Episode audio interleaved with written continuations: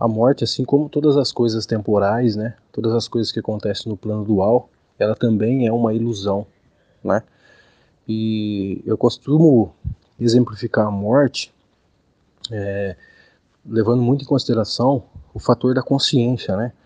É, essa, essa, essa energia, essa força que está por trás de todos nós, fazendo o nosso coração pulsar, fazendo a gente pensar, fazendo a gente sorrir, mas também fazendo a gente chorar, essa pura energia, eu classifico ela como consciência, né?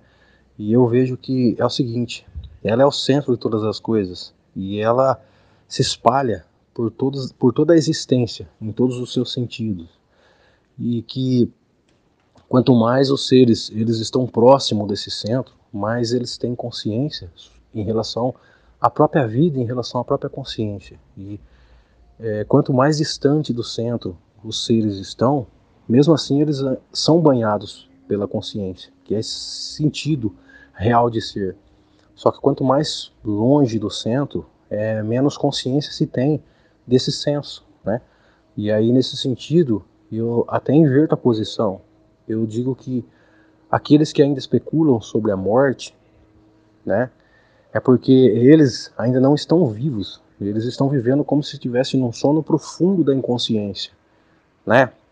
Quanto mais longe do centro, menos consciência se tem da vida. Isso significa que se não tem consciência da vida, é como se tivesse morto literalmente. E que a vida real, ela está não após a morte, mas muito além disso, né? E que todos os seres, eles questionam de onde nós viemos, o que nós estamos fazendo aqui, para onde nós vamos, simplesmente porque esses seres ainda têm uma profunda inconsciência, né? É como se eles estivessem num profundo sono. E à medida que eles vão é, caminhando, é, sentido ao centro, quanto mais eles vão tocando camadas superiores que vão se aproximando ao centro, eles vão tendo mais consciência do que a vida. E a vida, em seu sentido total, nada mais é do que esse sentido que está no, no interior de todos nós, entendeu?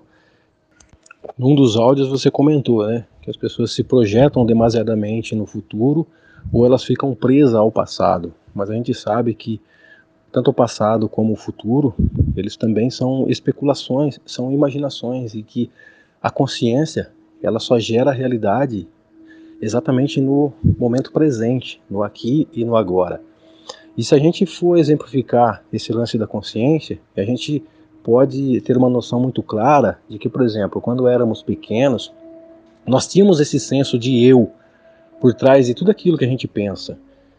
Hoje, a gente está um pouco mais velho, a gente mudou muitas coisas, né?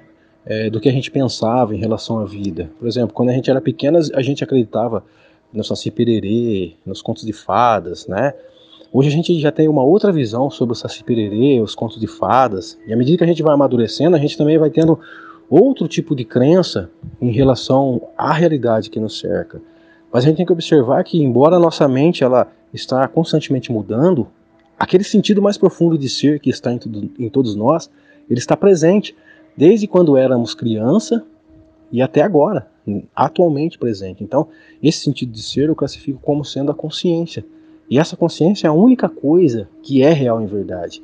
E em relação à morte, a morte é uma ilusão porque esse sentido de ser, ele simplesmente ele vai criando as realidades temporais, mas ele nunca perde aquele sentido de ser. Só que esse sentido de ser, ele só processa a realidade exatamente no aqui e no agora, no momento presente, né? Então, o que seria estar fora do centro? Seria se perder nas próprias ilusões, nas próprias ideias, nas próprias crenças, nas próprias especulações, né? E um fato também de que a maioria das pessoas não tem consciência em relação do que seria a vida, né? Porque uma coisa puxa a outra. Se você não tem consciência em relação da morte, porque você não tem consciência da vida. Se você tem medo da morte, é porque de fato você ainda não conhece a vida em profundidade, né? Então, Uh, a denúncia que as pessoas estão ainda num, num, sono, mas obviamente elas vão aos poucos se despertando, está justamente nessas questões paradoxais, né?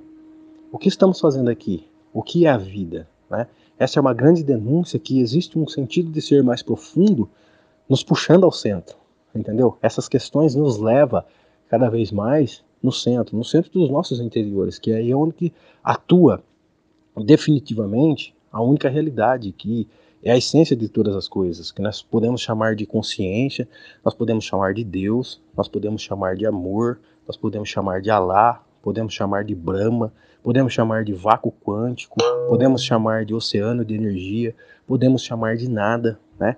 E aí sim atua o sentido de todas as coisas, da vida e da morte, porque aí nesse plano não dual não existe vida, mas também não existe morte. Só existe um senso de ser que produz todas as realidades como a gente compreende e as outras ainda que a gente aos poucos vai compreendendo. Essa seria a minha concepção em relação à morte.